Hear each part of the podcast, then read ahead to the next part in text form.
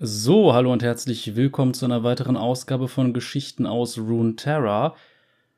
Heute allerdings ein kleines Spezial mal wieder. Also darum kommt diese Folge ja auch an einem Sonntag und nicht an einem Samstag. Denn wir hatten jetzt zwei Charaktere, die für eine ganz bestimmte Geschichte wichtig sind und da dachte ich mir, ich lese dann einfach mal die vor. Und ich muss sagen, ich finde die Geschichte sehr, sehr schön. Leider ist kein Autor angegeben, also da kann man es dann nicht unbedingt mit anderen Werken dieses Autors oder dieser Autorin vergleichen. Deshalb ist es ein bisschen schwieriger. Aber prinzipiell finde ich es dann, egal wer es geschrieben hat, es ist einfach eine schöne Geschichte. Und es geht um Lux und Galio. Also beide spielen eine große Rolle, insbesondere allerdings Lux. Und ähm, noch eine Sache dazu. Ich gucke ja immer wieder regelmäßig, ob neue Geschichten und sowas rausgekommen sind. Und dann habe ich jetzt letztens gesehen, Leute, wie soll ich jemals fertig werden? Jetzt hauen die plötzlich noch eine Kurzgeschichte über Master Yis Vergangenheit raus. So über die Jugend von dem. Wie soll ich jemals fertig werden? Den habe ich doch auch schon behandelt. Das heißt, das muss ich jetzt auch irgendwann auch nachliefern, als wäre das mit Xayah und Rakani schon genug gewesen. Aber gut, so läuft das halt. Und ja, ansonsten hat zum Beispiel Sona jetzt auch eine Color Story gekriegt. Die hatte sie vorher nicht. Ich glaube, das muss ich dann in meine Tabelle noch eintragen. Okay, gut. Genug davon würde ich sagen, gehen wir jetzt erstmal in die Geschichte Fleisch und Fels. Und ähm, ich werde am Ende noch einiges zu der Geschichte sagen, insbesondere wie man das vielleicht auch interpretieren kann und was man da für sich vielleicht auch mitnehmen kann, denn ich finde die Message der Geschichte einfach sehr, sehr schön.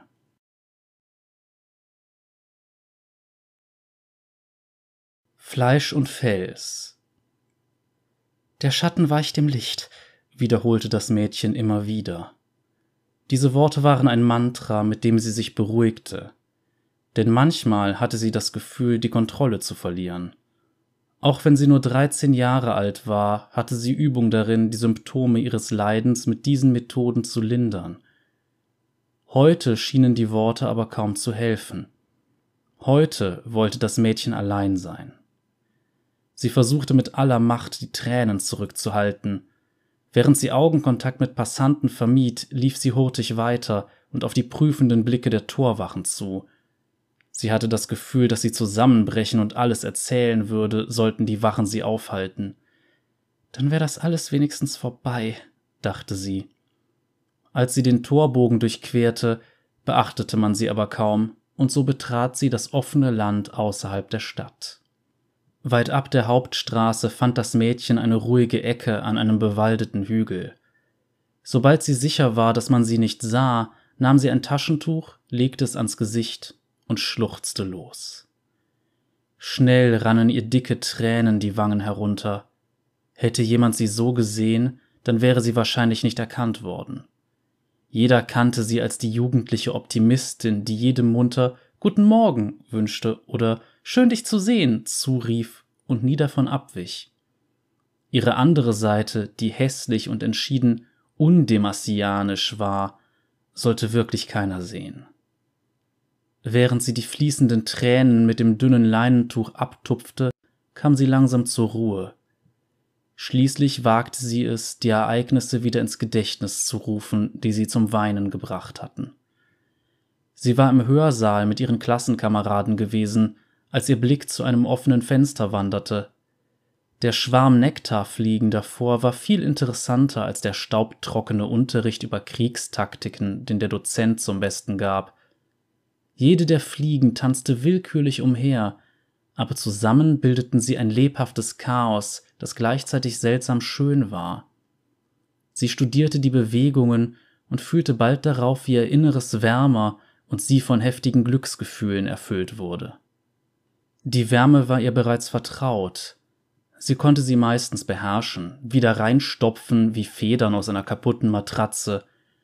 Doch heute war die Wärme heiß und hatte ein Eigenleben.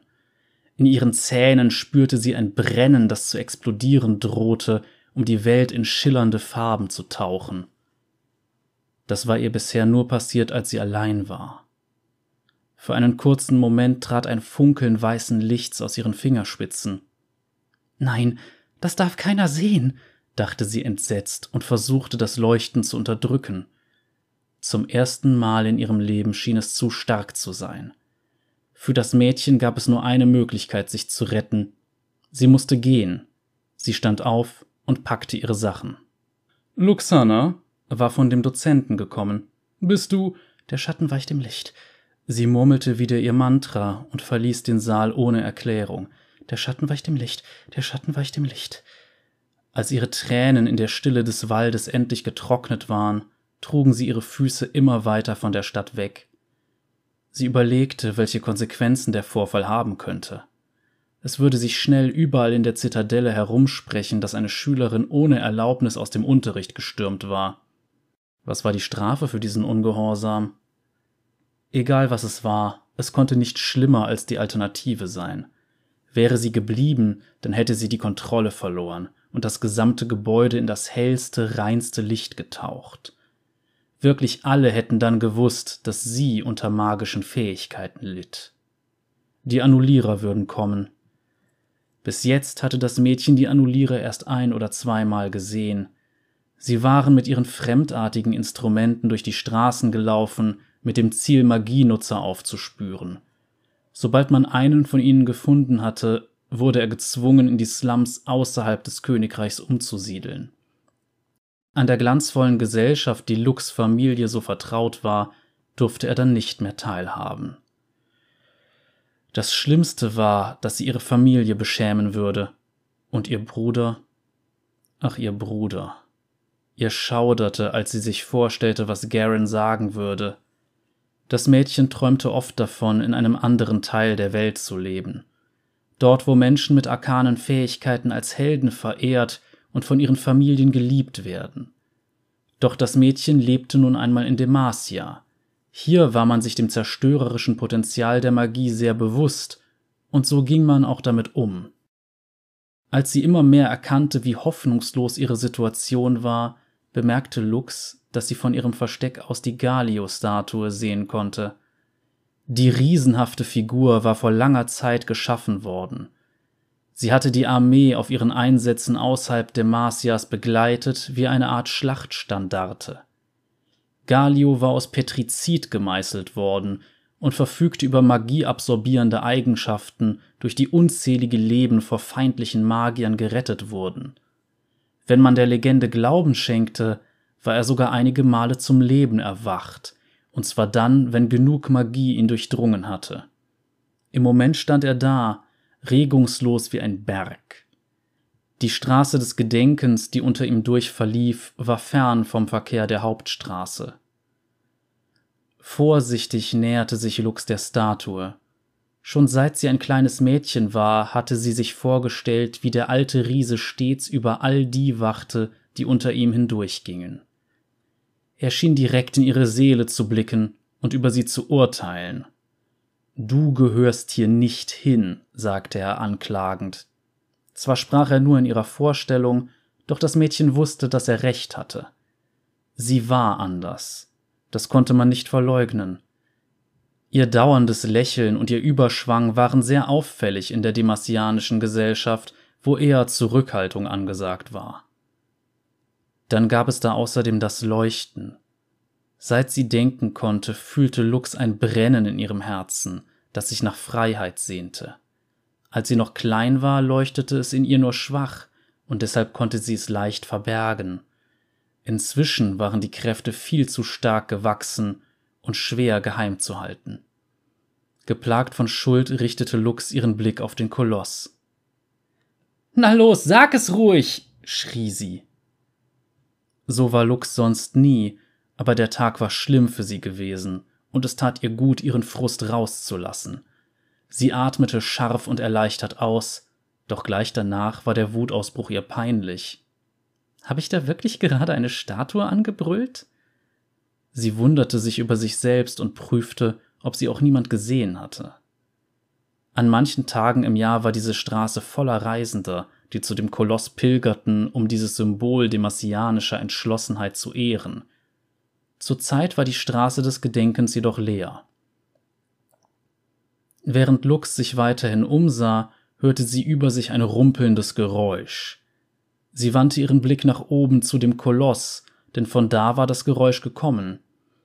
Oft bauten Vögel ihre Nester oben auf der Statue, Doch ein Vogel war es nicht. Es klang, als würde ein schwerer Tonkrug über Straßenpflaster geschleift werden. Noch eine ganze Weile starrte Lux nach oben, aber eine Bewegung sah sie nicht. Vielleicht spielten ihr die Gedanken wieder Streiche, um das Erlebte des Tages zu verarbeiten. Trotzdem hörte sie nicht auf, den Koloss anzusehen. Keine Bewegung sollte ihr entgehen. Und tatsächlich, die Augen der Statue rührten sich. Die großen Steinkugeln drehten sich in ihren Höhlen und fixierten Lux, die unten im Gras stand. Für einen Moment wurde das Mädchen ganz bleich. Sie spürte, wie der gewaltige Koloss sie musterte. Dieses Mal war das jedenfalls keine Einbildung. Lux erinnerte sich, dass sie Beine hatte und rannte so weit und schnell von der Statue weg, wie sie konnte. Später in der Nacht ging sie durch den Alabasterbogen auf dem Anwesen ihrer Familie. Sie war den ganzen Tag in der Stadt viele Kilometer weit gelaufen und hoffte, dass ihre Eltern bereits im Bett waren. Eine Person war es jedenfalls nicht. Ihre Mutter Orgatha saß auf einem Sofa in der Ecke der Eingangshalle und blickte mit finsterer Erwartung zur Tür. Weißt du eigentlich, wie spät es ist? wollte sie wissen. Doch Lux antwortete nicht. Sie wusste, dass es nach Mitternacht war und dass ihre Familie normalerweise zu dieser Zeit schlief. Man hat beschlossen, dich nicht von der Schule zu werfen. Es war nicht einfach, die Sache in Ordnung zu bringen, Lux war danach wieder loszuweinen, doch nach diesem Tag hatte sie keine Tränen mehr übrig. Sie hätten es fast gesehen, brachte sie hervor. Dachte ich's mir. Es wird also immer schlimmer? Was soll ich denn tun? Die Sorge ließ Lux knieweich werden. Das, was getan werden muss, antwortete ihre Mutter. Du kannst es nicht mehr kontrollieren. Irgendwann wird jemand verletzt werden. Lux hatte schon davon gehört, dass Zauberer ihre Opfer bis zur Unkenntlichkeit zerschmelzen und ihre Seelen zerreißen konnten. Mit dem Wissen, dass ihre Kräfte zu derartiger Zerstörung führen könnten, fühlte sie sich elend. Sie wollte sich dafür hassen, doch das emotionale Auf und Ab des Tages sorgte nur für ein taubes Gefühl. Ich habe mich an einen Experten gewandt. Bei den Worten ihrer Mutter verkrampfte sich Lux Magen, es gab nur ein Metier, das sich mit ihrem Leiden befasste. Ein Annullierer? Ihre Frage kam nur schwach. Er ist ein Freund. Ich hätte ihn schon vor langer Zeit zu Rate ziehen sollen. Du kannst auf seine Diskretion vertrauen. Lux nickte. Sie wusste, welche Schande folgen sollte. Selbst wenn der Mann es niemandem sagte, wie ihre Mutter versicherte, würde er es trotzdem wissen und die Heilungen, an die wollte sie gar nicht erst denken. Er wird sich dich morgen früh ansehen. Orgatha ging bereits die Treppe zu ihrem Schlafzimmer hoch. Das bleibt unser Geheimnis. Durch die Worte fühlte Lux sich nicht besser. Sie war noch keine Frau und ihr Leben war bereits vorbei. Sie wollte sich einfach nur in ihr Zimmer zurückziehen und in einen tiefen Schlaf fallen, als würden ihre Probleme dann in der Dunkelheit verschwinden aber sie wusste, dass ihre besonderen Probleme nicht über Nacht weg wären. Sie wusste, dass das Licht weiter in ihr wachsen würde, um jeden Moment aus ihr hervorzubrechen. Der Annullierer sollte am Morgen kommen, und sie würde sich einer schrecklichen Behandlung unterziehen müssen.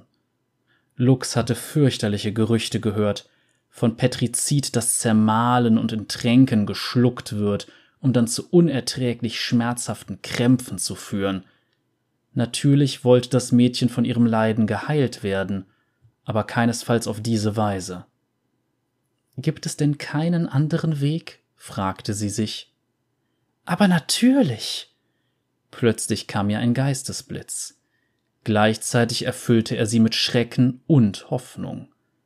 Sie wusste nicht, ob ihr Plan überhaupt funktionieren würde, doch sie musste es einfach versuchen. Während die Nacht immer finsterer wurde, ging Lux hastig den Weg zurück, den sie zuvor gekommen war. Er führte durch den Alabasterbogen die Prachtstraße entlang und heimlich vorbei an den Torwachen. Im Süden gelangte sie zur Straße des Gedenkens, ging darauf einige Kilometer weiter und erreichte schließlich den Ort, an dem Galio schlummerte. Ihr Herz wummerte nur so. Hallo? Das Mädchen sprach mit zittriger Stimme, nicht sicher, ob sie überhaupt eine Antwort wollte. Lux näherte sich dem Sockel, auf dem der Koloss allein und bewegungslos in der Nacht stand. Vorsichtig legte sie die Hand an das kalte Petrizidfundament. Wie das wohl schmeckt? Ist bestimmt so richtig bitter, nahm sie an. Sie vermutete das auch sehr bald herauszufinden, sollte ihr Plan fehlschlagen. Also, man sagt, du könntest Magie in Ordnung bringen. Bring mich in Ordnung. Ich will eine richtige Demassianerin sein. Sie sah hoch zum Koloss. Er war so starr und unnachgiebig wie die demassianische Lebensart. Nicht einmal Fledermäuse flatterten in dieser Nacht um ihn herum. Das, was sie dort vor Stunden gehört und, wie sie dachte, auch gesehen hatte, war eben doch nur Einbildung gewesen. Sie nahm ihre Hand vom Sockel und überlegte sich ihre nächsten Schritte. Kleine Menschin. Die Stimme kam dröhnend von oben. Lux Blick schnellte hoch und sie sah, wie der riesige Kopf herabblickte. Ihre Gedanken rasten. Er weiß es, und er wird dich nicht heilen. Nein, er wird dich wie einen Käfer zerquetschen. Kannst du meinen Fuß kratzen? fragte der Koloss. Verwundert sah Galio dem Mädchen nach, als es wegrannte und mit dem winzigen Kopf unverständliches Gekreische von sich gab. Zwar hatte er sie schon jahrelang beobachten können, doch solch eine Geschwindigkeit und Lautstärke waren unerwartet. Schon seit das Mädchen sehr klein war, hatte Galio sehen können, wie sie bei jährlichen Ausflügen mit der Familie zu ihm kam. Bei diesen Gelegenheiten hatte er sie immer fasziniert betrachtet. Er musste sich anstrengen, sie im Auge zu behalten, denn manchmal hüpfte sie aus seinem Blickfeld, dann tauchte sie wieder auf. Manchmal erinnerte sie sich erst mitten im Spiel wieder daran, dass er über ihr stand, und hielt sich daraufhin erschrocken am Rock ihrer Mutter fest. Solange der Koloss ruhte, nahm er alle Bewegungen verschwommen und verzerrt wahr. Die Welt fühlte sich stumpf an, Menschen flackerten an seinen Augen vorbei. Trotz dieser schwachen Eindrücke konnte Galio spüren, dass das Mädchen etwas ganz Besonderes war. Er spürte ihr Leuchten eher, als dass er es sah. Es war, als ob sie die Zeit verlangsamte und seinen Blick wieder klarer machte, während etwas Seltsames seinen Steinkörper durchfuhr. Erst war es nur schwach gewesen. Als das Mädchen noch ein Kleinkind war, konnte Galio fühlen, wie ihre seltsame Wärme an seinen Zehen kitzelte. Bei ihrem zweiten Besuch fuhr das Leuchten durch Galios gesamtes Bein. Als sie dann zehn Jahre alt war, konnte Galio ihre Wärme schon spüren, als sie noch kilometerweit entfernt war. Bei dem Gedanken, dass sie ihn gleich besuchen würde, ist ihm vor Freude jedes Mal regelrecht schwindelig geworden. Heute war sie wieder hier, doch es war nicht der übliche Tag. Ihre Macht loderte regelrecht in ihr, und hatte sich wie ein Lauffeuer zu seinem sonst kalten Inneren ausgebreitet. Durch sie ist er wieder richtig erwacht. Nun konnte Galio auch ihren Glanz mit absoluter Klarheit sehen. Sie funkelte wie alle Sterne des Himmels zusammen. Und sie wollte wieder gehen. Bei jedem Schritt, mit dem sich das Mädchen entfernte, konnte Galio spüren, wie die Lebendigkeit verflog, er würde bald wieder in seinen kalten, bewegungslosen Zustand fallen. Wenn er weiter hier stehen blieb, würde er nie mehr über das Mädchen erfahren. Er musste ihr folgen. Seine turmartigen Beine polterten. Er stieg vom Sockel und holte das Mädchen ohne Probleme mit gewaltigen Schritten ein. Sie wirbelte zu dem stampfenden Koloss herum und riss die Augen auf. Ein konzentrierter Lichtstrahl schoss von ihren Fingern in Galios Bein. Das seltsame Gefühl in ihm wurde immer intensiver, bis er glaubte zu explodieren und Brocken von sich überall im Land niederregnen zu lassen. Doch Galio blieb heil. Stattdessen wurde sein Körper immer wärmer und von Leben erfüllt. Er bückte sich und nahm das Mädchen behutsam auf die Hände. Sie hatte ihr Gesicht wie in einem Schutzreflex mit den Händen bedeckt. Der Koloss begann zu lachen, wie ein Kind, das gerade durch Pfützen hüpfte. Kleiner goldköpfiger Mensch. Seine Stimme dröhnte. Du bist lustig. Bitte geh nicht weg. So langsam überwand das Mädchen ihren Schock und antwortete. Äh, kann ich gar nicht. Du hältst mich ja. Seinen Fehler erkennend setzte Galio das Mädchen vorsichtig wieder auf den Boden. Tut mir leid, ich lerne nicht oft kleine Menschinnen kennen. Ich wache nur auf, um Dinge zu zerschmettern, erklärte er. Kann ich was für dich zerschmettern? Etwas Großes? Nein, das Mädchen sprach schüchtern. Vielleicht finden wir zusammen ja etwas. Wummernd lief er einige Schritte, aber als er sich umdrehte, stand das Mädchen noch am selben Platz. Kommst du nicht mit, Mädchenmensch? Nein. Bei der Antwort zitterte sie noch mehr, denn sie wollte den Riesen nicht wütend machen. Irgendwie möchte ich gerade nicht, dass mich jemand findet. Oh, verzeih mir, kleine Menschin. Naja, ich geh dann mal. Lux versuchte es wie einen Abschied klingen zu lassen. Es war schön, dich kennenzulernen. Galio folgte ihr sogleich. Du entfernst dich von deiner Stadt, erkannte er. Wo willst du hin? Keine Ahnung, erwiderte sie. Irgendwohin, wo ich hingehöre. Der Koloss wandte ihr seinen Kopf zu. Du bist Demasianerin. Du gehörst nach Demacia. Zum ersten Mal sah das Mädchen dem Riesen Mitgefühl an, und sie spürte, dass sie sich ihm mitteilen wollte. Du würdest das nicht verstehen. Du bist ein Wahrzeichen des Königreichs. Ich bin nur. Sie suchte nach einem Wort, das alles über sie sagen würde, ohne zu viel preiszugeben. Ich bin total verkehrt, sagte sie schließlich. Verkehrt? Du kannst nicht verkehrt sein. Du gibst mir Leben.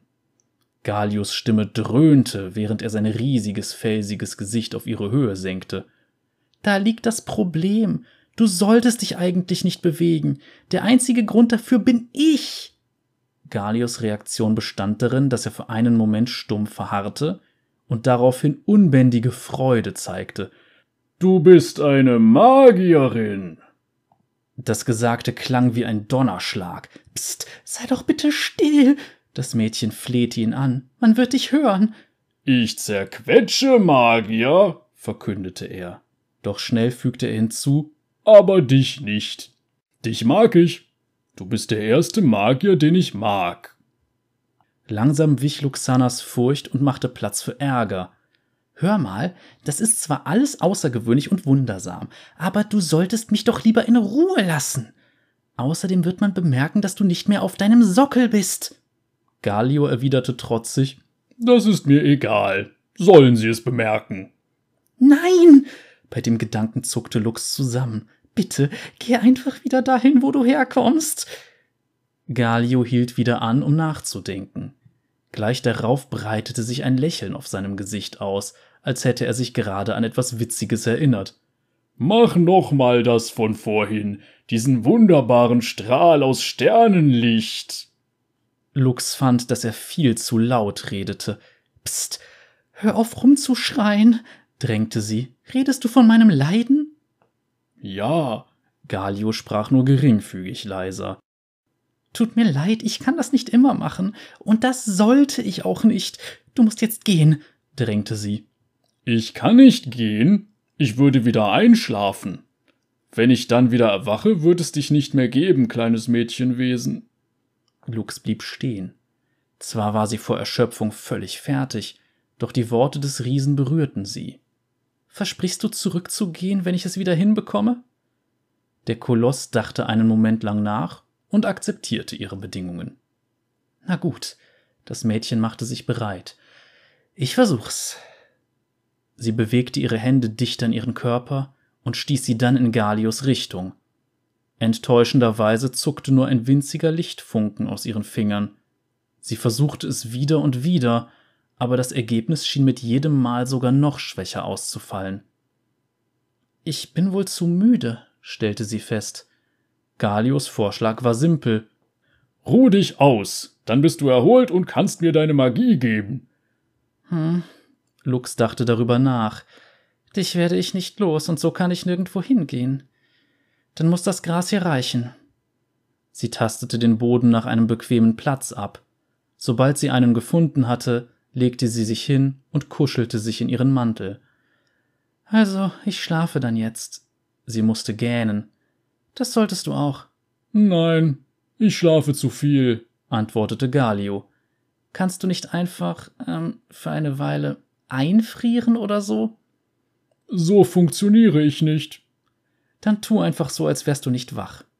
Ja, ich bleibe hier stehen und sehe zu, wie du schläfst, kleine Menschin, verkündete Galio. Lux gefiel der Gedanke nicht so sehr. Bitte nicht. Wenn du mich anstarrst, kann ich nicht schlafen. Kannst du dich vielleicht umdrehen? Galio befolgte den Wunsch des Mädchens und drehte sich in Richtung der fernen Hauptstadt um. Die war zwar nicht so interessant wie das Mädchen, aber immerhin etwas. Mit diesem Minimum an Privatsphäre schloss Lux die Augen und wurde immer schläfriger. Sobald sie sicher war, dass Galio so stehen bleiben würde, stand sie leise auf und machte sich im Dunkel der Nacht davon. Luxana ging schnell, denn sie musste sich von dem Koloss so weit entfernen wie möglich. Schließlich war es ihre Magie, die ihn belebte, und er würde sicherlich versuchen, sie zu finden. Am nächsten Morgen wäre jeder verfügbare Soldat Demasias auf der Suche nach dem Kronwachtmädchen, das in der Nacht verschwunden war. Sicherlich würden sie das wandelnde Nationaldenkmal bemerken, das hinter ihr herlief, und sie als seine Magiequelle entlarven. Lux Beine schmerzten, doch sie lief immer schneller. Von ihrer Umgebung sah sie kaum etwas. In der pechschwarzen Dunkelheit war es extrem schwierig, einen Orientierungspunkt zu finden. Sie wusste nur, dass der Wolkenwald in der Nähe war, mit seinen riesigen Bäumen, die man normalerweise schon von weitem sehen kann. Dort könnte sie sich gut vor den Suchtrupps verstecken und sich morgens außerdem ein Frühstück zusammensuchen. In zwei Tagen könnte sie den Wald durchqueren und in einem der vaskasianischen Holzfällerdörfer unterkommen. Die Leute dort würden sie wahrscheinlich nicht erkennen. Der Plan war alles andere als ausgeklügelt, aber andererseits auch das Beste, was ihr einfiel. Langsam kam der Wald in Lux Sichtfeld. Seine Bäume wurden wie eine Pyramide nach innen immer höher. Als sie den Waldrand betrat, hielt sie kurz inne. Trotz allem trauerte sie um das Leben, das sie hinter sich lassen würde. Sie würde ihren Bruder Garen vermissen, ihr geliebtes Pferd Sternenfeuer und sogar ihre Mutter. Aber jetzt konnte sie nicht mehr umkehren. Der Schatten weicht im Licht. Mit neuem Mut betrat sie die Schwärze des dichten Gehölzes. Nachdem sie sich eine Stunde lang durch stachelige, verharzte Äste gekämpft hatte, kamen bei Lux langsam Zweifel auf. Ihr Magen knurrte, und sie war sich gar nicht mehr sicher, ob sie einen freien Pfad durch den Wald finden würde. Ringsherum hörte sie das Schnaufen und Rascheln nachtaktiver Tiere, und das machte sie noch nervöser. Schon ein bisschen Licht wäre hilfreich. Das würde hier doch niemand merken. Sie fing an, zwischen ihren Händen eine Lichtkugel zu beschwören. Für einen kurzen Moment tanzte ein kleiner Lichtfunke über ihre Fingerspitzen und störte die Tiere in der Natur hörbar auf. Das Licht verpuffte aber genauso schnell wieder und wich erneut der Dunkelheit. Lux betrachtete die Silhouetten ihrer Hände und suchte nach Fehlern. Sie fragte sich, warum sie jetzt nicht das tun konnte, was vorher so einfach und ungebeten gekommen war. Das muss am Koloss liegen, wurde ihr bewusst. Ganz sicher. Plötzlich bemerkte sie, dass da zwischen den Geräuschen des Waldes auch Stimmen zu hören waren. Da waren leise, entschlossene Schritte und auch Flüstern. Sie waren. Ein Arm legte sich blitzartig um Lux Hals und hielt sie fest. Schwach nahm sie noch zwei weitere Männer wahr, die sie umzingelten. Wo geht es denn zu dieser späten Stunde noch hin, wertes Fräulein? Einer der Männer hatte sie angesprochen. Lux fing an zu stammeln, brachte aber keine richtige Antwort hervor. Der Griff des Mannes wurde noch fester. Du solltest in den Slums der Annullierten sein, oder? fragte er. Nein, Lux keuchte, als der Mann seinen Arm fest unter ihr Kinn drückte. Ich bin nicht. Wir sind nicht blöd. Diesmal hatte der dritte Mann gesprochen. Komm, wir bringen dich zurück. Lux versuchte verzweifelt, ihre Arme frei zu bekommen, als die Männer sie mit einem groben Seil fesselten. Auch mit all der Konzentration, die sie aufbieten konnte, kam kein bisschen ihrer doch sonst so mächtigen Magie zum Vorschein. Schließlich befreite sie eine Hand und landete einen Volltreffer auf dem Kinn eines der Männer. Das Knistern von Zweigen verriet, wo er hinfiel. Wütend stürzten sich die beiden anderen Männer auf sie. Das hättest du nicht tun sollen. Einer von ihnen starrte sie finster an. Das hättest du wirklich nicht tun sollen. Die Männer fingen an, ihre Fesseln fester zu ziehen. Gerade gaben sie sich Mühe, das Seil so schmerzhaft zu verknoten wie nur irgend möglich, als der Boden mit einem dumpfen Wummern anfing zu wackeln. Mit Schrecken sahen sie sich nach dem Ursprung des Lärms um, während er immer lauter und schneller wurde. Es grollte wie ein Erdbeben, das rhythmisch unterteilt war, wie die Schritte eines Riesen. Und die Schritte kamen immer näher. Was ist das? Der Mann war vor Angst erstarrt. Der Boden bebte jetzt noch heftiger, und man konnte hören, wie mächtige Bäume krachend umfielen. Was das auch immer war, es bahnte sich jetzt einen Weg durch den Wald und würde sie bald erreichen. Das, das ist.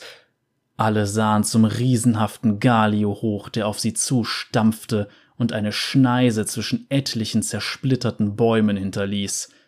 Die Männer nahmen die Beine in die Hand, doch sie kamen nicht weit, bevor Galio sie mit seiner gewaltigen Petrizidhand schnappte. Galio nahm finster die zitternden Menschen in Augenschein, die nicht aus seiner Hand entkommen konnten. Ist es Zeit für einen Kampf? Der Koloss grinste.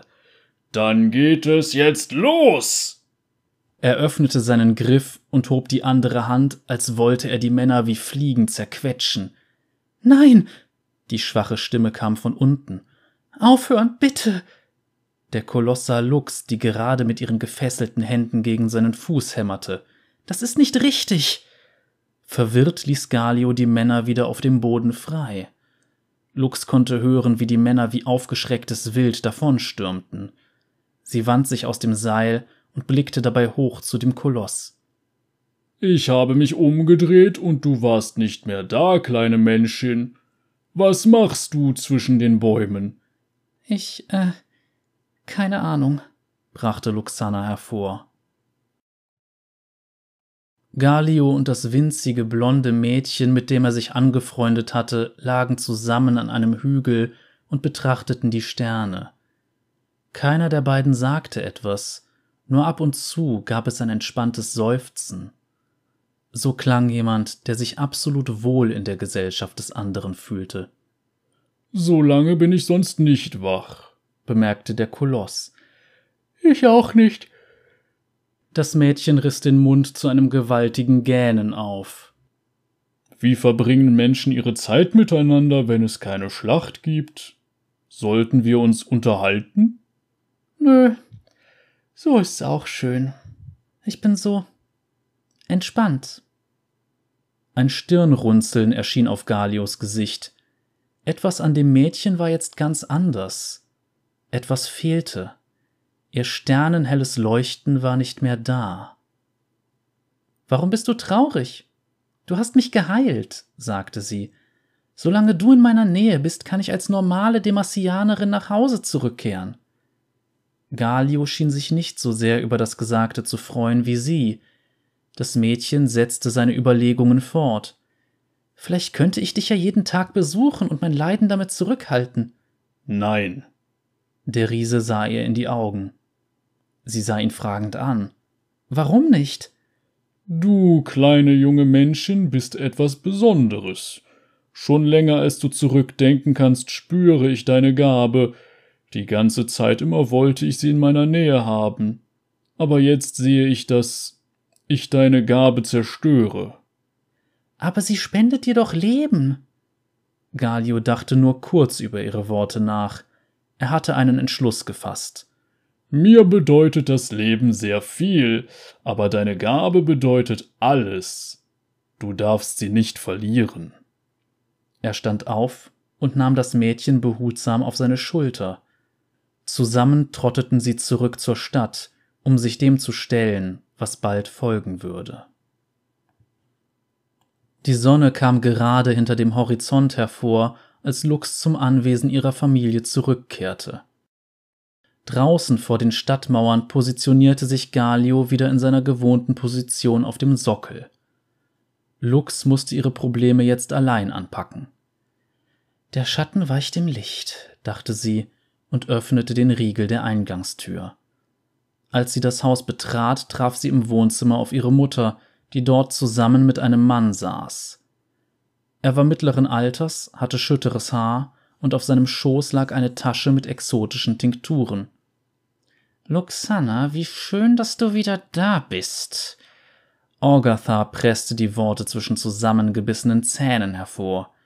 Vorsichtig blickte Lux zum Mann auf der Couch. Über diesen Mann hatte ich mit dir geredet, raunte ihre Mutter. Der Mann, der dein Problem beheben soll. Lux wurde ganz benommen, als würde sie außerhalb ihres eigenen Körpers schweben und sich nun beim Sprechen zusehen. Weißt du was, Mutter? Ihre Stimme bebte, und sie sagte das, was ihr schon so lange auf der Zunge lag. Ich glaube nicht, dass ich diesen Mann brauche. Ja, ich würde ihn lieber wieder wegschicken. Mit beleidigter Miene sah der Annullierer sie an.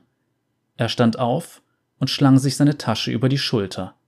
Nein, bleibt hier, flehte Orgatha. Sie sprach nun mit der Autorität einer Mutter und drängte Lux in die Defensive. Du weißt nicht, was du da sagst. Dieser Mann hat alles riskiert, um dir zu helfen. Nur mit ihm wirst du je zu einer richtigen Demassianerin werden. Vergisst du denn deine krank... Ich bin nicht krank! Lux schrie es heraus. Ich bin schön. Ich habe einen Wert. Eines Tages werde ich das Demacia beweisen. Und falls irgendwer ein Problem mit mir hat, kann er das meinem sehr großen Freund sagen. Sie ging mit großen Schritten die Treppe hoch zu ihrem Zimmer und ließ ihre Mutter mit dem Annullierer zurück. Lux ließ sich auf ihr Bett fallen und atmete erleichtert durch. Zum ersten Mal seit Jahren waren ihre Gedanken so ruhig wie ein Teich im Sommer. Das Licht, das sie nicht hatte kontrollieren können, das gegen ihren Willen aus ihr hervorgebrochen war, fühlte sich nun anders an. Sie spürte, wo es anfing und wo es aufhörte. Sie wusste, dass sie es eines Tages würde beherrschen können. Während Lux langsam in den Schlaf sank, wurde ihr bewusst, dass ihr Mantra die ganze Zeit falsch war. Kein Licht kann Schatten töten. Ein Schatten ist neben dem Licht noch stärker kam mir in den Sinn. Das hatte was. Gut, ich könnte jetzt sicherlich einiges über die Charaktere sagen, die beteiligt sind. Also insbesondere Galio, der mit einer neuen Perspektive auf Lux zukommt, die quasi in ihrer Selbstfindungsphase ist und das Gefühl hat, dass das, was sie ist, nicht richtig ist. Und ja, ich glaube, es wäre aber eigentlich viel passender, das eben auch mal auf die Realität zu beziehen, weil ich finde, man kann diese Geschichte als analog zu sehr vielen realen Sachen sehen. Viele Sachen sucht man sich nicht aus, auch wenn Leute sagen, das ist falsch. Es gibt bis heute Leute, die mit Homophobie kämpfen, auch aus der eigenen Familie. Ich habe Geschichten mitbekommen von Leuten, die von ihren Eltern rausgeworfen wurden, weil sie sich geoutet haben. Und ja, diese Situation ist ganz ähnlich. Das sind Leute, die können nichts dafür und die Ungerechtigkeit, die andere Leute ihnen entgegenbringen, die ist das eigentliche Problem. Bei Lux, ja, man könnte theoretisch noch so ein bisschen was anfangen mit beispielsweise äh, dem Schatten nach Jung, also quasi Seiten an sich, die man verdrängen will, die dann aber letzten Endes dadurch immer stärker und unkontrollierbarer werden. Sehr ironisch, dass es in diesem Fall bei Lux ihr Licht ist. Also man kann da sicher sehr viel reininterpretieren. Aber ja, ich denke, man kann vor allem sagen, dass die Message am Ende, insbesondere das, was Lux am Ende zu ihrer Mutter sagt, wirklich halt eine Sache ist, die mich persönlich sehr berührt hat in dieser Geschichte. Und ich bin noch nicht mal schwul oder anderweitig groß benachteiligt. Also ich bin in einer sehr privilegierten Position, kann ich sogar sagen. Also ich bin weiß, ich bin hetero, ich bin männlich. Ich, äh, ja, das Einzige, wo ich vielleicht manchmal was merke, ist, ich bin Atheist. Gut, da reagieren einige Leute ein bisschen komisch drauf, aber gut, bitte. Aber wenn es dann um so Sachen geht, wie beispielsweise, ja, Anfeindungen, damit muss ich mich nicht rumschlagen. Aber ich kenne Leute, die das müssen. Viele Leute in meinem Freundes- und Bekanntenkreis sind irgendwie anders und ich selbst kenne auch die Rolle als Außenseiter durchaus. Ich meine, ich bin verkackter Nerd, also bitte. Ich meine, ich lese euch hier Geschichten über ein Videospiel vor. Und ja, es ist, es ist toll, wie diese Aussage am Ende da kommt, nach dem Motto, ich bin schön, ich habe einen Wert. Ich finde, das sollte sich jeder zu Herzen nehmen. Wenn ihr euch schlecht fühlt, ja, auch dann, wenn andere euch nicht akzeptieren wollen, ihr habt einen Wert. Solange ihr niemandem schadet, seid ihr in Ordnung. Macht, was ihr wollt. Wichtig ist, dass ihr mit euch selbst in Reinen seid und dass niemand anders unter eurer Identität leiden muss. Solange das gegeben ist, dürft ihr sein, wer ihr sein wollt. Seid bunt, seid, ja, fröhlich, wer ihr seid, etc. Seid einfach ihr selbst. Und ich denke, das ist die Message, die man aus dieser Geschichte mitnehmen kann. Seid ihr selbst, auch wenn Leute um euch herum ungerecht mit euch umgehen. Ihr könnt irgendwie ihr selbst sein und ihr könnt den Leuten beweisen, dass das in Ordnung ist. Und dass es nicht schlimm ist, aus der Norm zu fallen.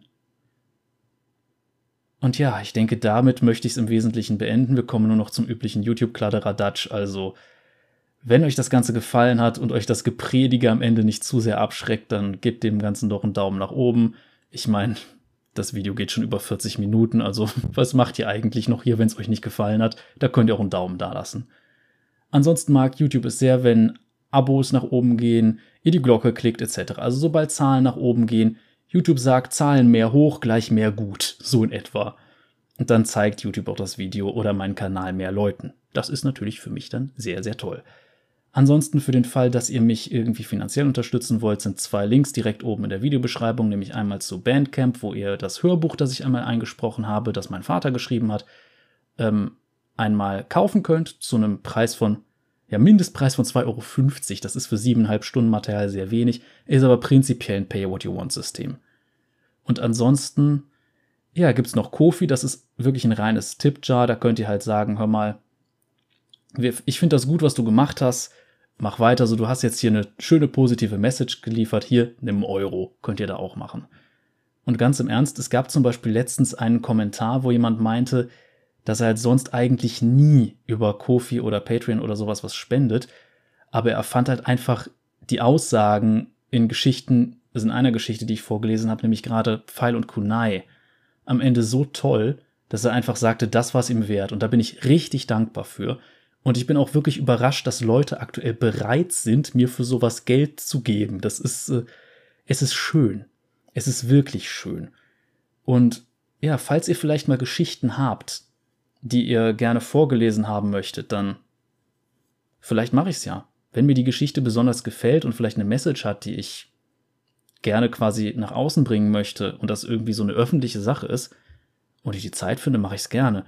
Ansonsten, wenn ihr zum Beispiel selbst irgendwas kommerziell verbreiten wollt und ihr braucht eine Stimme dafür, ich nehme auch gerne Auftragsarbeiten an. Habe bisher noch keine bekommen, aber ich glaube, das liegt auch einfach daran, dass meine Reichweite nicht sonderlich groß ist. Aber ja, vielleicht. Ich kann euch da einen netten Preis machen. Muss man natürlich dann trotzdem berechnen, weil es ist wahrscheinlich dann trotzdem teurer, als man denkt. Aber genug über das Geld geredet. Kommen wir zurück auf ein positives Ende. Wie gesagt, wenn es irgendwelche Aspekte eurer Identität gibt, von denen ihr das Gefühl habt, dass ihr sie nicht nach außen zeigen könnt, dann, ja, vielleicht habt ihr einfach ein intolerantes Umfeld. Aber das heißt nicht, dass dieses Umfeld sich nicht ändern kann. Viele Eltern, die beispielsweise homophob sind, lernen über ihre Kinder, die dann homosexuelle Neigungen beispielsweise haben, dass das in Ordnung ist, dass das nichts Schlimmes ist, dass diese Leute genauso lieben wie Heterosexuelle zum Beispiel und dass es nichts Schlimmes und keinen Schaden anrichtet. Und auch bei anderen Aspekten der Persönlichkeit und Identität geht das. Sexualität ist nur das prominenteste Beispiel, das so gut wie jeder kennt. Wenn ihr Außenseiter seid oder irgendetwas habt, was euch zum Außenseiter machen würde, das ihr nicht nach außen zeigen wollt, Überlegt's euch vielleicht. Es ist nicht immer schlimm, aus dem Schrank herauszukriechen. Also zeigt euch der Welt, wenn ihr bunt seid. Macht die Welt zu einem schöneren, bunteren Ort. Macht die Welt zu einem toleranten Ort. Seid, wer ihr sein wollt und schämt euch nicht das, äh, dafür zu sein, wer ihr seid. Jetzt verspreche ich mich auch noch am Ende, aber ich schneide das nicht raus. Und damit möchte ich es beenden. Wir sehen uns dann bei der nächsten Folge. Ob ich dann auch noch ein Special raushaue, weiß ich nicht, aber bis zum nächsten Mal. Cheerio.